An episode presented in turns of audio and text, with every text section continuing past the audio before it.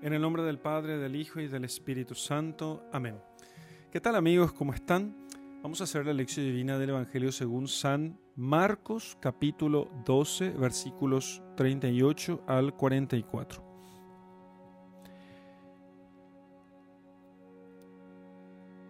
Dijo también Jesús en su enseñanza.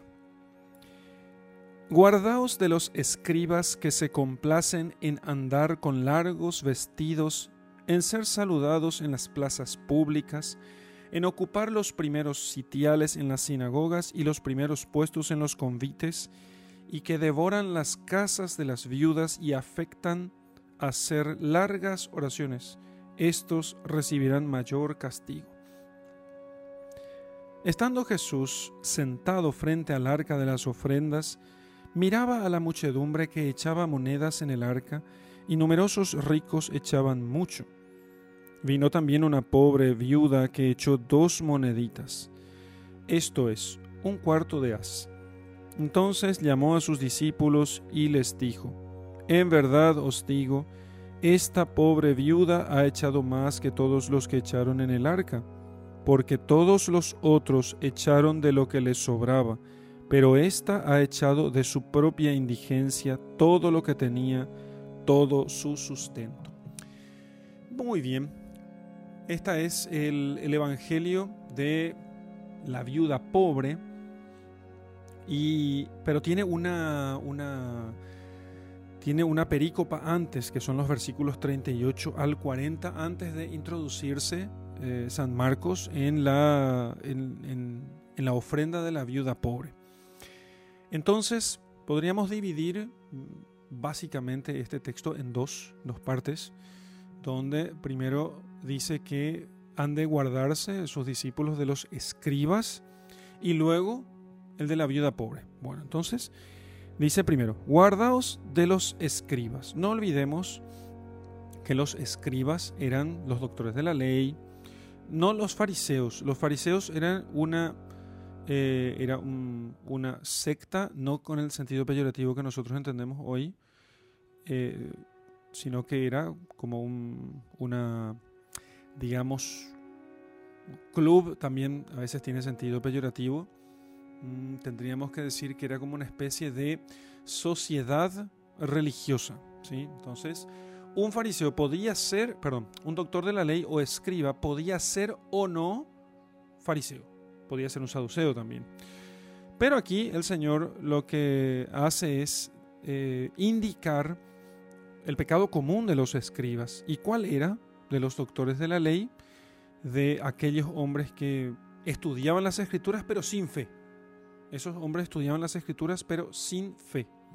¿Se puede estudiar las escrituras sin fe? Evidentemente. Mucha gente hoy mismo estudia las escrituras sin fe. Y aquellos hombres no creían en las escrituras, pero en cambio eran grandes doctores de las escrituras y eh, se complacían, dice aquí su pecado, se complacen en andar con largos vestidos, en ser saludados en las plazas públicas, en ocupar los primeros sitiales en las sinagogas y los primeros puestos en los convites, y que devoran las casas de las viudas y afectan a hacer las largas oraciones. Estos recibirán mayor castigo, dice el Señor. Estos recibirán mayor castigo. Bien, entonces, ¿cuál parece ser el pecado de los fariseos? hagamos un examen. ¿eh? Entonces, primero, dice que andaban con largos vestidos. ¿Cuál es el problema en andar con largos vestidos? ¿Cuál es un problema de andar con largos vestidos? Podríamos, podríamos preguntarnos los largos vestidos no son un problema en sí mismo, no puede ser que sea un problema. Sería demasiado superficial decir que andar con largos vestidos es un problema. ¿sí? Algunos quedándose solamente, justamente por falta de fe, quedándose solamente en la letra, piensan que, bueno, a mí mismo, no pocas veces me han acusado de fariseo. ¿Y por qué? ¿Y por qué andás con largos vestidos? Por la sotana, ¿no? Eso no tiene nada que ver, ¿no? O sea, eh, lo que hace que algo sea pecado no es la cosa en sí misma, sino su finalidad. Entonces, ¿cuál es la finalidad de los fariseos al andar con largos vestidos? el Señor ve que ellos lo que querían, el contexto, por el contexto de todo lo, lo, demás, es que querían ser admirados y reverenciados por los demás. Había un deseo, que no era tan secreto, que consistía en hacerse admirar por los demás. Y así entonces se notara, se notara que ellos eran, eh, eh, que, que se notara que ellos son los escribas y entonces de tal modo los pusieran a ellos así, largos vestidos, para que fueran saludados en las plazas públicas, para que todos notaran que ellos son así, eh, que ellos son, son, son importantes, y de hecho eran importantes, no es que el escriba no fuera importante en Israel, por supuesto que era importante, pero ellos buscan, en vez de servir a Dios con su trabajo, con su servicio, de interpretación de las Sagradas Escrituras y de enseñanza, entonces ellos terminaban eh, tomando para sí la gloria que correspondía solamente a Dios. Ocupaban los primeros, en, entonces se complacen, dice, se complacen en andar de largos vestidos, en ser saludados en las plazas públicas, en ocupar los primeros sitiales en las sinagogas y los primeros puestos en los convites. Se complacen en estas cosas y luego devoran las casas de las viudas y se hacen, hacen, se afectan a hacer largas oraciones. Entonces el pecado está en complacerse en eso, en que la complacencia no sea en hacer el bien, sino en parecer buenos, en parecer buenos. Es, una simulación, es una es, hipocresía. ¿eh? Entonces la, la hipocresía tiene ese algo de simulación. Entonces yo simulo parecer bueno para que los otros, porque me complace, eh, me complace que los otros me traten bien. A, todos nos gusta que nos traten bien. Pero a mí me complace que me traten bien y piensen que yo soy bueno cuando sin embargo no lo soy. Cuando sin embargo no lo soy. Por eso dice que el Señor que se complacen en aparecer con largos vestidos, ser saludados en plazas públicas y ocupar los primeros sitiales. Y luego devoran las casas de las viudas. Y otra vez, afectan a hacer largas oraciones, dice. Afectan a hacer largas oraciones. Como, eh, porque mira que, para que la gente diga, mire qué piadoso es. Y sin embargo, era un hipócrita porque parecía bueno y no lo era. No está diciendo el Señor aquí que nosotros tenemos, tenemos que salir a contar a todo el mundo nuestros pecados. No, es que yo tengo que entrar en la puerta, hola, ¿qué tal? me acosté con la vecina. Yo, no tengo que hacer eso. ¿sí? Me tengo que convertir, me tengo que, eh, me tengo que arrepentir de mis pecados. Tengo que arrepentirme de mis pecados. Y si no es público el pecado, no hace falta hacerlo público. ¿sí? O salir a decirle a, las personas a las que no les aguanto, no te aguanto. Mm, porque no quiero ser hipócrita, por eso te digo en la cara que no te aguanto. No, no, no, no, no. El pecado secreto puede quedar en secreto. Pero lo que yo no puedo hacer es no convertirme y encima otra vez complacerme buscando esas cosas. Buscando ser tratado como santo cuando en realidad yo no lo soy. Por eso los santos muchas veces no aceptaban ser tratados como tales, porque no porque ellos estuvieran simulando humildad, porque ellos sabían que no eran buenos. Decía un, filósofo, profesor mío, la peor yo soy la peor persona, porque soy la peor persona que conozco. Me, conozco muy bien a mí mismo, entonces yo soy la peor persona que conozco. ¿eh? Entonces, de los demás puedo darles el, el, beneficio de la duda, pero de mí no puedo dudar, yo soy la peor persona que conozco. Y el fariseo, el escriba, el, escriba, el simulador eh, cargaba sobre los demás la imagen falsa de su santidad y luego hacía el mal. Y además quedaba cubierto, porque ¿quién va a decir después de él si alguien saliera a la viuda a decir, el fulano escriba me quitó mi casa? Y van a decir, y claro, ¿qué sucede? La gente va a decir, estás mintiendo porque él es un santo, mira, reza todo el día todos los días está en el templo haciendo oraciones largas. Mira cómo se viste. Mira su, cara de piedad. Mira cómo junta las manos. Mira hacia arriba y pisca. ¿Eh? Entonces, claro, nadie le va a creer. ¿Mm? Eh, nadie le va a creer a la pobre viuda que va a decir que el doctor fulano fue el que le quitó la casa. Porque está simulando. ¿Mm? Yo les, confieso, yo prefiero mil veces más el que se muestra como es, no aquel que hace simulación de, de mansedumbre y habla así con la voz medio impostada. Y sí, sí, claro que apenas. Cuando alguien se, se comporta así, yo me atajo los bolsillos. Pienso que me va a robar. Este me va, este me va a engañar. ¿eh? Este me va a engañar. Este, este, este, va a estar simulando algo que no es. ¿sí? Es, es, terrible eso. No significa que tenemos que ser así, todos, todos. Eh, dispersos y auténticos, como algunos dicen. No, no, no, no. Uno tiene que moderarse, ir creciendo. De hecho, cuando veo a veces mis grabaciones de, antes, de hace varios años, y veo con lo que es hoy, me doy cuenta que eh, comencé a ser un poco más suave y hablar un poco más lento, un poco menos rápido. Y uno se va corrigiendo. Sin embargo, sin embargo, no hemos de cuidarnos de esa simulación. Jesús quiere que seamos verdaderos. No quiere solamente que parezcamos buenos, quiere que seamos buenos. ¿sí? Entonces, guardaos de los escribas, cuídense de ellos. De dos cosas, de imitarles, por supuesto, pero también de dejarse engañar por ellos. ¿eh? No se dejen engañar por ellos. Y podemos siempre pensar bien de los demás, ciertamente, pero no podemos ser burros.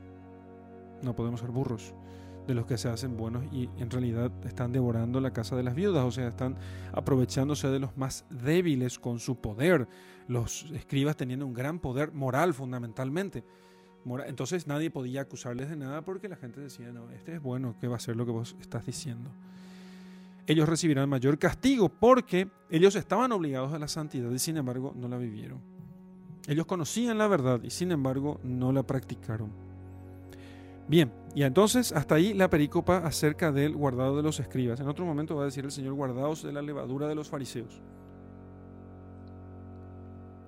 La levadura que es hinchazón, es eh, hinchazón, viento, ¿eh? porque la levadura lo que hace es llenar de aire el pan, la masa del pan, sigue teniendo la misma cantidad de masa, pero ahora con más aire, entonces parece mayor, se hincha aquello. ¿eh? Parece más grande de lo que en realidad es. Por eso la Eucaristía es un pan sin levadura, porque el Señor quiere mostrarse tal cual es con nosotros y quiere que nosotros también seamos panes ácimos, sin levadura. O sea, ser lo que somos. Quiere que seamos santos, de verdad, no que parezcamos santos. Eso es lo que quiere el Señor. Por eso, Acto seguido, y ahora entramos en la cuestión de la viuda, estando Jesús sentado frente al arca de las ofrendas, porque la gente solía ir a entregar sus ofrendas al templo para y con estas ofrendas al templo lo que se hacía era mantener el culto, limpiar el templo, eh, reparar, pagar a los sacerdotes su salario. Em, y todo lo necesario para mantener el culto. Son cosas muy justas. Jesús no pone ninguna objeción a todo eso. No está diciendo que esté mal. Al contrario, está diciendo que sí es necesario. ¿Sí? Porque si no, si los cristianos no soportan el culto, ¿sí? entonces simple es. No, hay culto. ¿sí? No hay forma de, ni siquiera formar un nuevo sacerdote, ni, ni de mantener a los sacerdotes que están, ni de tenerlos disponibles siempre. Jesús, sentado frente al arca de las ofrendas, estaba allí con la gente enseñando y veía, entonces tenía a un tiro de vista las, las ofrendas, el arca de las ofrendas. La gente formaba filas, ¿sí? porque era un solo templo, no había varias iglesias, no había muchos templos, sino un solo templo, y entonces la gente iba en procesión, todo, todo Israel que iba cada año a su peregrinación a Jerusalén, iba al templo a depositar su ofrenda, a participar con sus bienes del mantenimiento del culto. Entonces, y miraba la muchedumbre que echaba monedas en el arca, y numerosos ricos echaban mucho, y seguramente se notaba porque las monedas hacen tintinean, ¿no? Tin, tin, tin. ¿eh? Entonces se notaba cuando caía en las arcas las bolsas de los ricos. Hasta aquí todavía no está mal. Vino también una pobre viuda y echó dos moneditas. Esto es un cuarto de as. O sea, nada. No se compra nada con un cuarto de as.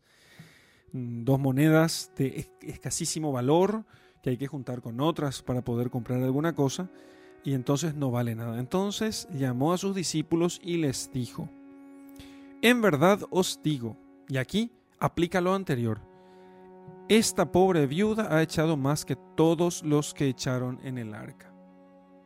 Ella echó más que todos los que echaron en el arca, porque todos los otros echaron de lo que les sobraba. Muy, muy, muy claro, muy fácil de entenderlo. Echaron de lo que les sobraba. Los ricos ponían mucho dinero, pero era lo que les sobraba. Y aquí, de nuevo, cuando pensamos nosotros en ricos, estamos pensando, qué sé yo, en el dueño de una fábrica, pensamos en, en un empresario. No, no, no ricos de bienes son simplemente aquellas personas, podríamos llamarlos de clase media. Eh, los de clase media a veces sienten que no son ricos. No, son ricos. Clase media, ricos. ¿Mm? Clase media baja, en, la, en el contexto social de Jesucristo, ricos todavía. La clase pobre es lo que son los pobres, solamente la clase pobre. El resto, media baja para arriba, son, para el Señor son todos ricos. ¿sí? Entonces, por, y, a veces eh, solemos ver en las pinturas, cuando se pinta a los ricos se los pone muy ricos. Entonces, todos nosotros que tenemos bienes, si tenés un, tenés un coche y una casa con patio, un apartamento costoso, ya sos rico. No nos ayuda mucho ese tipo de pintura y no meditar bien esto, porque si no siempre apuntamos a los demás, siempre son los ricos los potentados que nos oprimen con no sé qué cosa. Mira, querido, si puedes irte al supermercado y comprar lo que querés, no todo lo que querés, pero bastante más que un pobre, sos rico. Puedes dar una limosna, sos rico. Tenés un teléfono con el que estás mirando esta lección, sos rico. ¿eh? O sea, sos rico de bienes, sos rico de bienes, también das de lo que te sobra. Pero vamos a meditar más enseguida en eso. Y pero lo digo para poder contextualizar esta cuestión y para que nos imaginemos, no el dueño de una cadena de supermercados, sino una persona que tiene un coche, por ejemplo. Bien podía ser un rico. Todos echaban de lo que les sobra, sobraba, dijo Jesús. Pero ésta ha echado de su propia indigencia todo lo que tenía. De su propia indigencia. Era indigente. Era una, una mujer viuda sin, sin sin protección, sin marido, indigente, probablemente tenía solo comida para el día, fue y echó todo lo que tenía, todo su sustento, todo su sustento.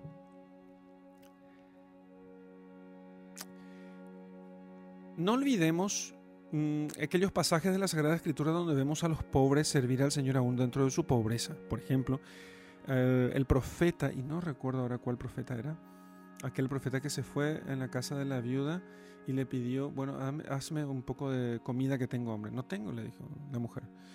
Tengo apenas un poco de aceite, un poco de harina. Vamos a hacer comida para mí y para mi hijo. Luego vamos a sentarnos a esperar la muerte, imagínense ustedes. Entonces el profeta le dice, bueno, haceme la comida y no se te acabará la comida. Y ella, por ser el profeta, sin discutirle, le hizo la comida. Y en efecto, el Señor le concedió todo lo que necesitaba. También, mm, eso es una. Eso es un caso muy particular que recuerdo ahora. No recuerdo otro texto de la escritura en este momento que pueda también ilustrar esto.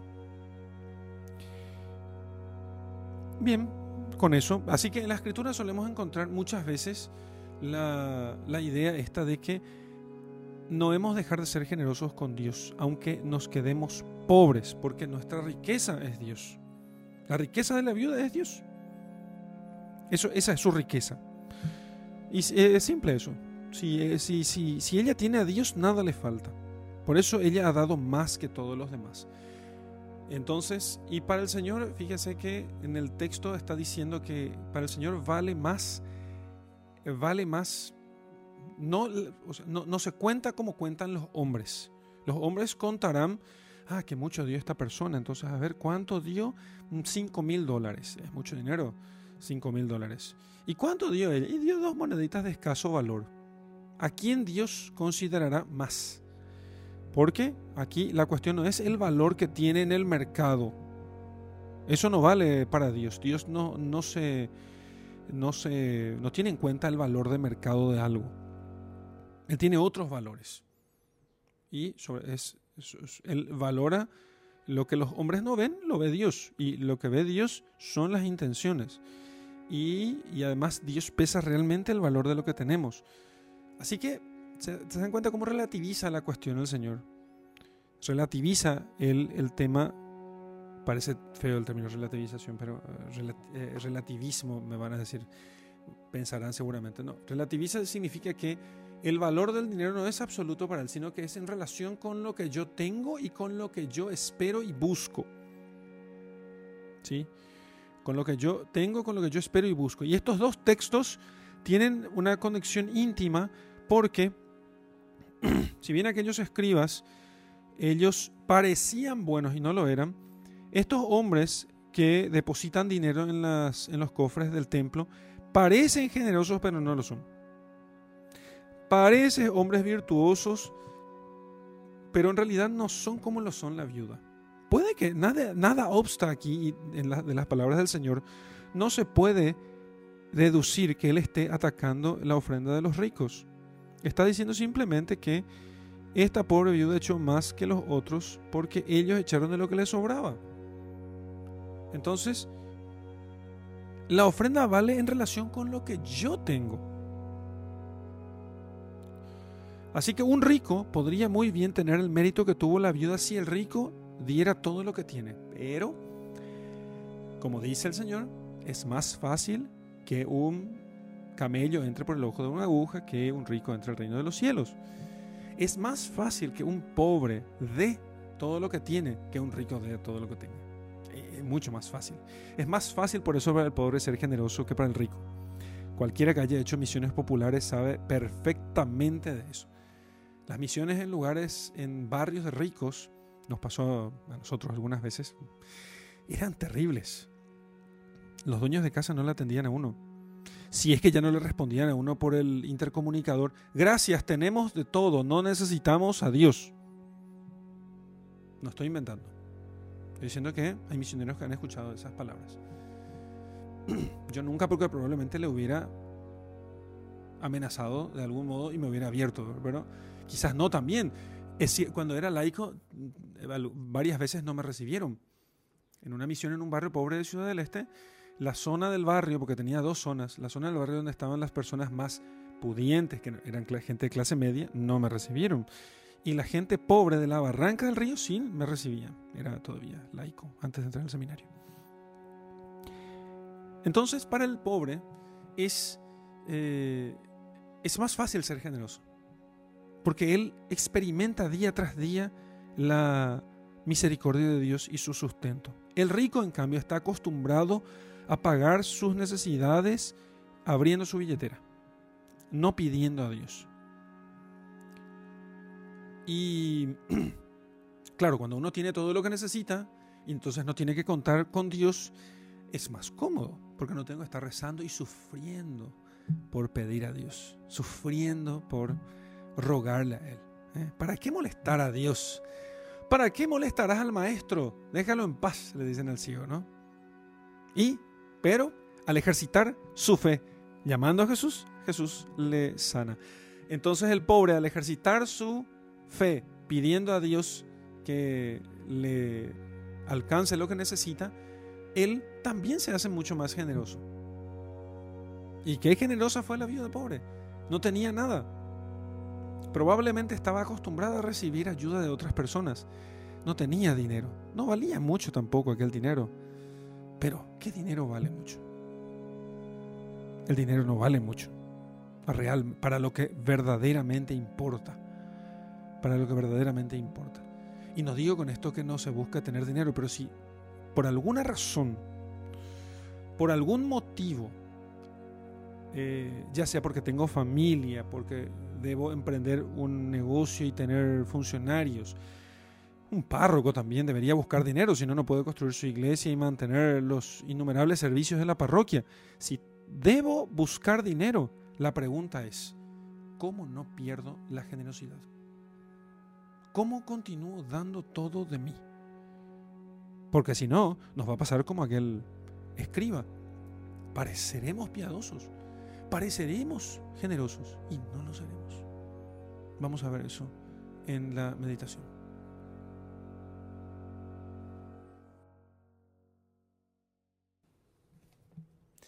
Muy bien, vamos a meditar el texto que acabamos de leer. Bueno, a veces nos pasa que en la lección ya hacemos alguna meditación y porque en general cuando vayamos creciendo en, la, en, el desarrollo de la lección divina ya vamos a aprender a hacer eso casi juntos, se va, como que se entremezclan las cosas. Entonces uno hace lección, meditación, lección, meditación, lección, meditación. Después la, a veces hace lección, lectura, meditación, oración, lectura, meditación, oración, continuamente. Y luego termina con la, con la contemplación. ¿sí? Pero por razón pedagógica tengo que ir separando, estoy haciendo el esfuerzo. Entonces, ¿qué tenemos aquí? Decíamos recién que eh, voy a tratar de retomar esa meditación que estaba bastante buena que es necesario que nosotros seamos sinceros en nuestra generosidad. El pobre, fíjense ustedes que el pobre, el, pobre puede sinceramente dar todo lo que tiene. No, no, no decimos con esto, ojo, ojito, recontra ojo, que todo pobre es humilde. No es cierto eso. No es que todo pobre sea humilde, ¿sí? Tenemos que tener la capacidad de pensar con verdad para poder darnos cuenta de eso. Y hay gente que piensa que todo pobre es humilde y que todo pobre por ser pobre merece la misericordia de Dios. Los pobres del Señor no son los que tienen menos dinero necesariamente, aunque para ellos es más fácil, es cierto, pero la pobreza no es un sacramento. Porque hay ricos que fueron generosos, pocos, es cierto, pero los hubo. Por ejemplo, José Arimatea. ¿Acaso José Arimatea no le dio a Jesús, no fue generoso y le dio a Jesús no de la tumba que le sobraba, de su tumba? De su tumba le dio a Jesús. Claro que fue generoso. Entonces, hay ricos que son generosos. El tema es que el dinero, aquí, no, no olvidemos, hay que usar el dinero, el sucio dinero, dice el Señor, para poder hacerse amigos en el cielo. O sea, conseguir eh, usar el dinero para poder ganar méritos en el cielo. Eso es lo que tenemos que hacer con el dinero. Bueno, si no ganamos méritos para el cielo con el dinero, entonces no nos habrá servido de nada. O sea que el dinero tiene que ser utilizado para hacer, para, para hacer caridad, para servir a Dios, para hacer el bien. El dinero tiene que ser usado para eso. Esa es, para eso tenemos el dinero. Si lo tenemos. Eh, de todas formas, para el pobre que es fácil ser sincero y entonces él, porque está como desnudo, está desvestido, está acostumbrado a la humillación, entonces para él es más fácil ser sincero. Nosotros, mm, tanto, tanto, tanto en, las ofrendas como en, esta, en en el ámbito de los honores del mundo, podemos pretender nosotros, puede, ser fácil para nosotros hincharnos, ¿eh? hincharnos y, y creernos más de lo que somos. A mí me causa espanto, sinceramente, cuando alguien me dice, ay, fulanito de tal aquí pasó y ni te saluda. Y yo me pregunto, ¿y quién sos vos? ¿Eh? ¿Quién sos vos? ¿Quién sos vos de tanta importancia para que quieras demasiado que te saluden? No importa que sea, no sé, el párroco o el obispo o el intendente o lo que sea.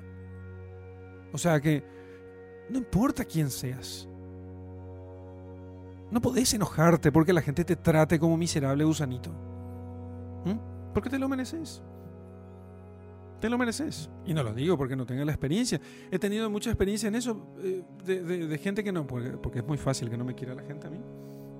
Entonces, hay gente que no me quiere y bueno, entonces no me saluda y qué sé yo, cosas por el estilo. Entonces viene alguno y me dice, fulanito de tal no te quiere. Pero es que tiene razón. el único que tiene razón es quizás el que no me quiera. Y no hay problema. No hay ningún problema. En realidad lo único que me importa, que me preocupa es que Dios no me quiera que es lo único que debería preocuparnos de verdad. No es que no me preocupe el bien de los demás, sino que no me preocupa que, que alguna persona no me quiera o no me salude o lo que sea. No, y, todavía más, debo aún más todavía complacerme, no en la grandeza de, mi grandeza personal, que siempre, siempre va a ser fatua, siempre será puro viento, sino que debo complacerme yo en mi pequeñez, porque si soy pequeño entonces soy grande, porque si entonces soy débil, pues allí es cuando soy fuerte. Porque la fuerza de Dios triunfa en nuestra debilidad. ¿Y eso por qué dice San Pablo? Porque solamente cuando somos débiles, entonces podemos contar con Dios. Hemos de abandonarnos a Él. Todo el tema del dolor, la pobreza, la miseria, el dolor, entendido en todas sus formas posibles, el dolor de la enfermedad, el dolor de la desgracia, de la tragedia, de la miseria, el dolor de la traición, de la injusticia, lo que sea.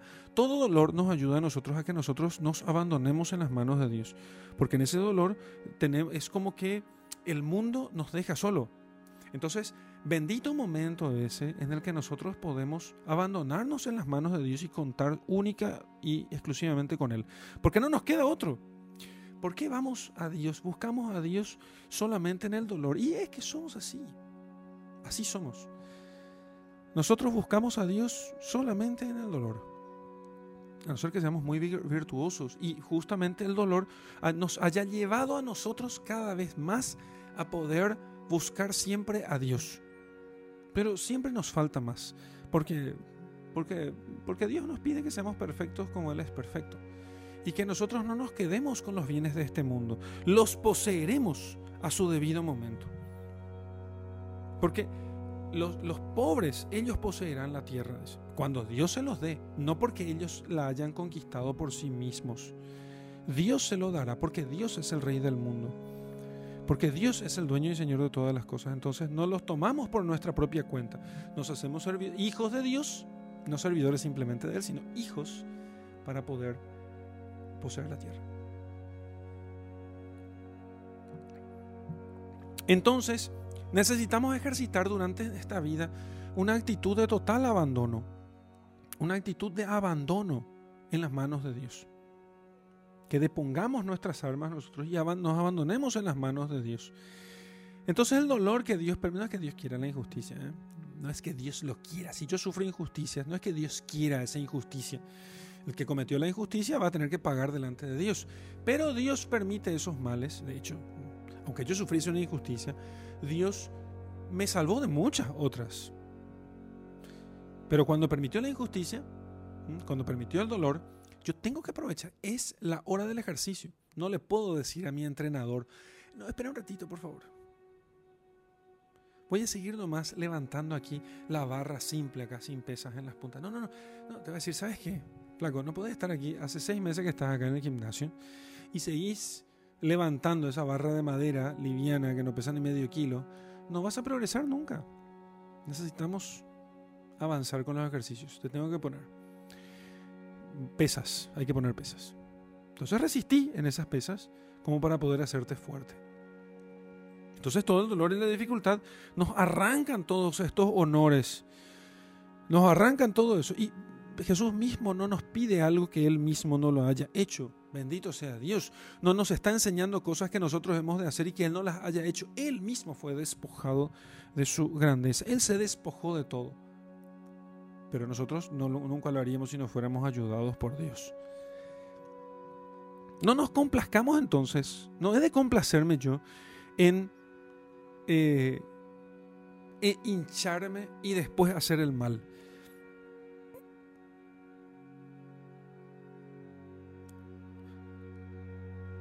En que todo el mundo me quiera, en que todos me quieran, pero yo en realidad no les he hecho ningún bien. Yo creo que toda persona, hay personas que son así, que tienen mucha gente que los quiere, deberían preocuparse bastante, deberían preocuparse de verdad. Esas personas que tienen muchos amigos, que todo el mundo les quiere, que son de fácil amistad. La pregunta es, ¿realmente les hiciste un bien de tal relevancia que ese bien para esa persona tenga valor no solamente en esta vida, sino en la vida eterna, porque ese sería un, valor real. pienso, realmente he hecho muy poco todavía por las personas. He hecho muy poco por los demás. ¿Por qué entonces voy a querer sentarme yo en el primer lugar y ser honrado por los otros si no he hecho nada? Porque yo estoy llamado a hacer el bien a los demás. Yo estoy llamado y mi vocación, la vocación de todos los hombres, se realiza, o sea, un elemento que no falta dentro de la vocación humana es el servicio al prójimo, el darse a los demás, el servicio a los demás, el hacer el bien a los demás. Eso es inevitable. Toda vocación incluye eso. Y debo evitar yo aquella hinchazón que es completamente infundada. Hinchazón infundada. Eh, qué sé yo, ¿qué puede ser una hinchazón infundada? Piensen ustedes en la hinchazón que tienen estos grandes ricos, eh, grandes ricos mundiales, ¿no? Eh, estos multimillonarios a quienes todos les, rinden pleitesía. ¿Y qué han hecho por los hombres? Naves espaciales, software de computadora, vacunas, qué sé yo, lo que sea. Entonces han hecho todas estas cosas por ellos, pero no hicieron nada por la vida eterna. Nosotros, en cambio, los cristianos, elevamos a la gloria de los altares a los santos, hombres que fueron despreciados muchas veces durante su vida terrena, gente muchas veces olvidada. Teresita del Niño Jesús, ni siquiera las hermanas llegaron a pensar, porque estaban muriéndose jóvenes, y bueno, decían, bueno, ¿qué vamos a decir de esta hermanita si no hizo nada? entonces le pidieron a la Madre María de Gonzaga que escriba algo, que se cartea un poco con Teresita para poder tener alguna cosa. Y entonces allí escribe uno de los manuscritos, que creo, que fue el manuscrito C, para ahí eh, se dan este carteo entre la Madre María de Gonzaga y, Teresita, porque las hermanas decían que esta no había hecho nada que su vida era irrelevante. Y sí era relevante, porque era como la vida pobre que había puesto dos moneditas sin valor. Pero era todo lo que tenía. Y esas dos monedas aparentemente sin valor son el amor a Dios y el amor al prójimo. ¿Qué valor tiene para el mundo amar a Dios y amar al prójimo? No tiene valor. No me sirve para comer, dirían algunos. Yo no como si amo a Dios y al prójimo. Es cierto. Es cierto que no se come. Con dos monedas de escaso valor no se come. Pero has dado más que todos los demás. Y al final, al final en el juicio, eso es lo que realmente va a valer. ¿De qué sirve toda la gloria del mundo? No sirve de nada. No sirve de nada sino solamente si ponemos en la caja de las ofrendas del templo de Dios el amor a Dios y el amor al prójimo, que a los ojos de los hombres no valen nada. Porque todos los demás ponen de lo que les sobra, pero poner todo de nosotros es amar a Dios con todo tu corazón, con toda tu alma, con toda tu mente, con todas tus fuerzas y al prójimo como a ti mismo. Y ahí están las dos monedas de la vida pobre. La vida pobre abandonada en las manos de Dios y que no tenía nadie, a nadie más que a Dios y que además sabía que ella, ella junto con los huérfanos eran los preferidos de Dios. ¿Qué son las viudas y los huérfanos? Gente despreciada por todos. Apenas tienen valor social. No tienen valor en el mercado. ¿Qué son los hombres que se abandonan en las manos de Dios? Cuyo objetivo principal en su vida es amar a Dios sobre todas las cosas. Aquello no tiene valor. Y es cierto, puede amar a Dios y al prójimo un gran empresario también. Pero ese hombre no vale porque es empresario, sino porque ama a Dios y al prójimo. Y un gran rico, multimillonario internacional, también podría amar a Dios y al prójimo sobre todo, amar a Dios sobre todas las cosas y al prójimo como a sí mismo. Y entonces, ¿cuál sería su valor? No sería el de sus empresas y de sus activos comerciales, sería el de su amor a Dios y al prójimo, porque todo, ninguna de las otras cosas podrá llevar consigo eso es dar entonces las dos monedas para su sustento. Dios lo ve. ¿Quién veía aquello? Nadie. Hoy, en el tiempo de las selfies, dar una limosna, ayudar a la gente, ¿eh? siempre está acompañado por el eh, autorreportaje, ¿no? El autorreportaje. Miren lo que estoy haciendo. Miren por dónde voy. Apláudanme vean qué feliz soy, eh, vean qué bien estoy. Quiero mostrarles a ustedes cuán alegre estoy y cuán bien lo estoy pasando. Y como aquellos ricos, se veía todo eso y entonces todos, todas las cámaras estaban puestas hacia ellos. Todas las cámaras, las luces, chas, chas. ¿eh? Oh, ah, muchas gracias. Entonces, claro, imagínense el discurso de los responsables del templo. Eh, muchas gracias, señor Ibrahim. ¿Qué sé yo? Nombre así de hebreo. Gracias, señor Ibrahim. Gracias al señor Ibrahim, dueño de las eh, de los supermercados Jericó. Aquí está el dueño del supermercado Jericó, esta gran empresa, esta gran cadena que está en todo el país y que exporta a Roma y a Grecia. Atenas, los grandes centros de Atenas tienen, tienen eh, numerosas, numerosos locales de los supermercados Jericó.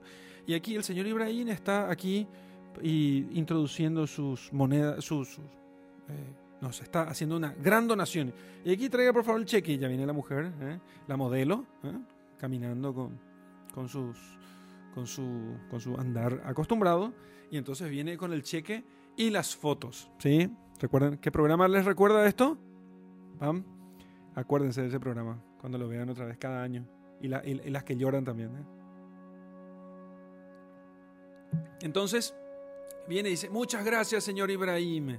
El templo no se podría sostener sin usted. Gracias a usted. Entonces estamos pudiendo recibir a esta cantidad ingente de peregrinos.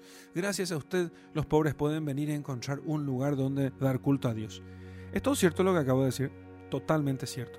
Es cierto que gracias a su dinero eh, el templo se mantiene. Es cierto, sí, sin la ofrenda del señor Ibrahim probablemente no se podría, con las dos haces, no se puede mantener el templo, ni siquiera se podría comprar una bisagra para la puerta, por supuesto, no, una paja para, para los animales que están en el templo.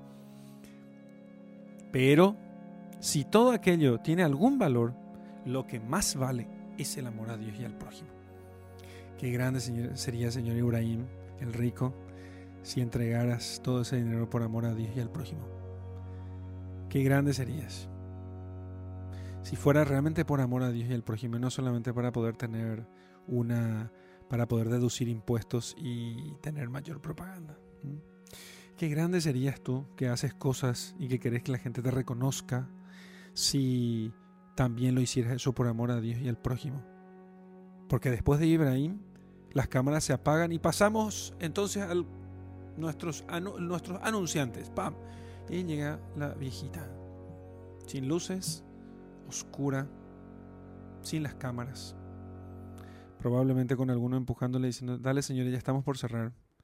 Y entonces, mirando ella a Dios, mirándose a sí misma en su pobreza, ella lo hace por Dios y por el prójimo. Y entonces Dios lo ve todo. Dios lo ve. Y Dios le premiará. Quiero terminar esta meditación con una con una una anécdota que yo no recuerdo de qué templo es. No sé de qué templo es. Pero eh, se, se, contaba esto como anécdota de la construcción de un X templo grande donde mucha gente fue ayudando y que ponían paja, que ponían barro, que ponían obreros, etcétera, etcétera. Y había una mujer, una viuda, que no podía hacer nada. Era pobre, no tenía dinero. Entonces lo que ella hacía era todos los días ir y poner agua en la batea de los burros, de los caballos y de los animales que ayudaban a construir el templo. Tiempo después, tiempo después, se terminó de construir el templo. Y entonces, claro, el párroco junto con la comisión pro construcción hicieron una, una placa de bronce para poder recordar aquello. Entonces, durante el, en la placa dice lo que en todas las placas dicen, y que está muy bien, no, no es que sea falso, pero el Señor está a punto de hacer un milagro para darnos una lección. El párroco fulano de tal, junto con la comisión de tal, conformada por fulano, mengano, sultano, han terminado de construir este templo en tal fecha. Pero al día siguiente, aquella placa se había trocado y entonces decía solamente estas palabras, fulana me hizo. Fulana me hizo. Entonces la gente em, Se acerca el párroco a ver la placa y piensa que alguien robó la placa anterior que tenía los nombres de todos los responsables de la comisión parroquial de construcción y que habían puesto esta placa. Entonces la volvieron a hacer y se colocó de nuevo la placa con los datos ciertos y justos. Y al día siguiente vuelve de nuevo a tocarse la placa y decir, fulana me hizo. Y entonces se ponen a averiguar qué fue, quién es la doña fulana, ¿no? ¿Quién es la tal fulana que apareció ya varias veces aquí en la placa y que el templo, o Dios, o sus ángeles, no dejaban que tenía que estar allí. Tenía que estar allí el nombre de aquella mujer. Fulana me hizo. Y entonces fueron a buscar a doña fulana. Doña fulana vivía en una casa paupérrima, muy pobre, y entonces le preguntaron a ella qué había hecho. Y ella dijo, yo solamente daba agua a los animales pero era conocido por todos su amor a Dios. Sus oraciones diarias hacen más por la iglesia, mucho más hacen por la iglesia. Aquella viejita a la que a veces algunos párrocos les acusan diciendo, eh, estas viejas que son las únicas que siempre vienen y rezan, con sus oraciones hacen mucho más por la iglesia que nosotros que somos tan activistas y hacemos cosas. Y no digo que no haya que hacer cosas, pero si no fuese por su oración, entonces nos faltarían muchas fuerzas porque en realidad el que lo hace todo es Dios. Es Dios el que hace todo. Por eso nosotros no podemos dejar de amar a Dios y al prójimo. Amar a Dios sobre todas las cosas y al prójimo como a nosotros mismos. Porque si falta eso, si falta el amor, dice San Pablo en su carta a los Corintios, no me sirve de nada. Puedo predicar en lejanas tierras, puedo convertir mundos a la fe, pero perdería mi alma. Y sería como campana que retiñe. Hasta aquí nuestra meditación. Vamos a rezar y pedir a Dios por nuestros inmoderados deseos de ser más, de parecer mucho y ser tan poco. En nombre del Padre, del Hijo y del Espíritu Santo. Amén. Señor, parezco un pan con mucha levadura, poca harina poca agua, mucha levadura, mucho aire, mucho viento de fatuidad, de vanidad. Entonces, y sin embargo, Señor, delante de ti no valgo nada. Porque no son los hombres los que, los que juzgarán mis obras. Eres tú, Señor. No es delante de ellos eh, que debo hacer, no es delante de ellos que debo parecer bueno, sino delante de ti. ¿Y quién soy delante de ti? Si soy nada. Me conozco a mí mismo y soy el peor de los hombres, el peor de todos ellos. Y a veces doy lo que me sobra, muchas veces doy nada, pero muchas veces, algunas veces doy, muchas veces doy nada y algunas veces doy lo que me sobra. ¿Cuándo daré todo? ¿Cuándo ofreceré todo? Porque, por otra parte, también no tampoco puedo decir que tengo mucho y que soy como los ricos que somos nosotros, sino pobres. Somos pobres. Somos pobres que nos creemos ricos. Y entonces somos como si fuese una viuda pobre que en vez de entregar las dos monedas, entrega una sola. ¿De qué le sirve la otra? Las dos no le sirven de mucho. Y una sirve de menos sería como un pobre miserable que se cree rico, que es soberbio, doble desgracia. No solamente es pobre, además es soberbio. Y así somos, así soy yo, Señor. Soy pobre y soberbio.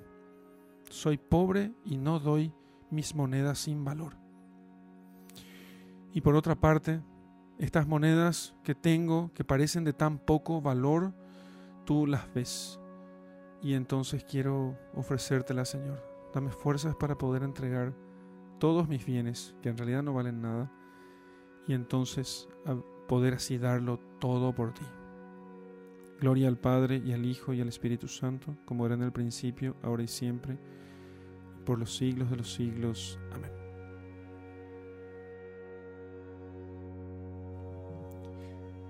Bien amigos, hemos llegado al final de nuestra lección divina. Entonces, quiero que contemples aquella, todo lo que hemos meditado y que hemos comentado de este texto, quiero que contemples, que mires a aquella viuda pobre. Quiero que mires al, al rico entregando mucho dinero, pero sí, nadie lo nota, solo Jesús nota que eh, es lo que le sobra. Y mira la viuda pobre. Mira cómo todos miran y sonríen agradecidos con el rico. Mira cómo nadie observa, contempla cómo nadie mira a la viuda. Y luego mira al cielo. Y decime entonces quién agradó más a Dios. Y luego quiero que te pongas al lado de, al lado de la viuda pobre, fuera de las luces, fuera de las cámaras, fuera de la mirada de aprobación de los demás, despreciada por el mundo, y quiero que allí veas cómo Dios te mira. También quiero que te pongas al lado del rico, ¿sí? Y quiero que veas a todos mirándote agradecidos y que levantes la vista al cielo y mire cómo, mires cómo Dios mira al rico, cómo Dios lo mira, ¿sí? No es que Dios lo mira con odio, Dios lo mira al rico con odio, pero le dice, podías más y no lo hiciste. Y te dejo con mi bendición. En el nombre del Padre, del Hijo y del Espíritu Santo. Amén.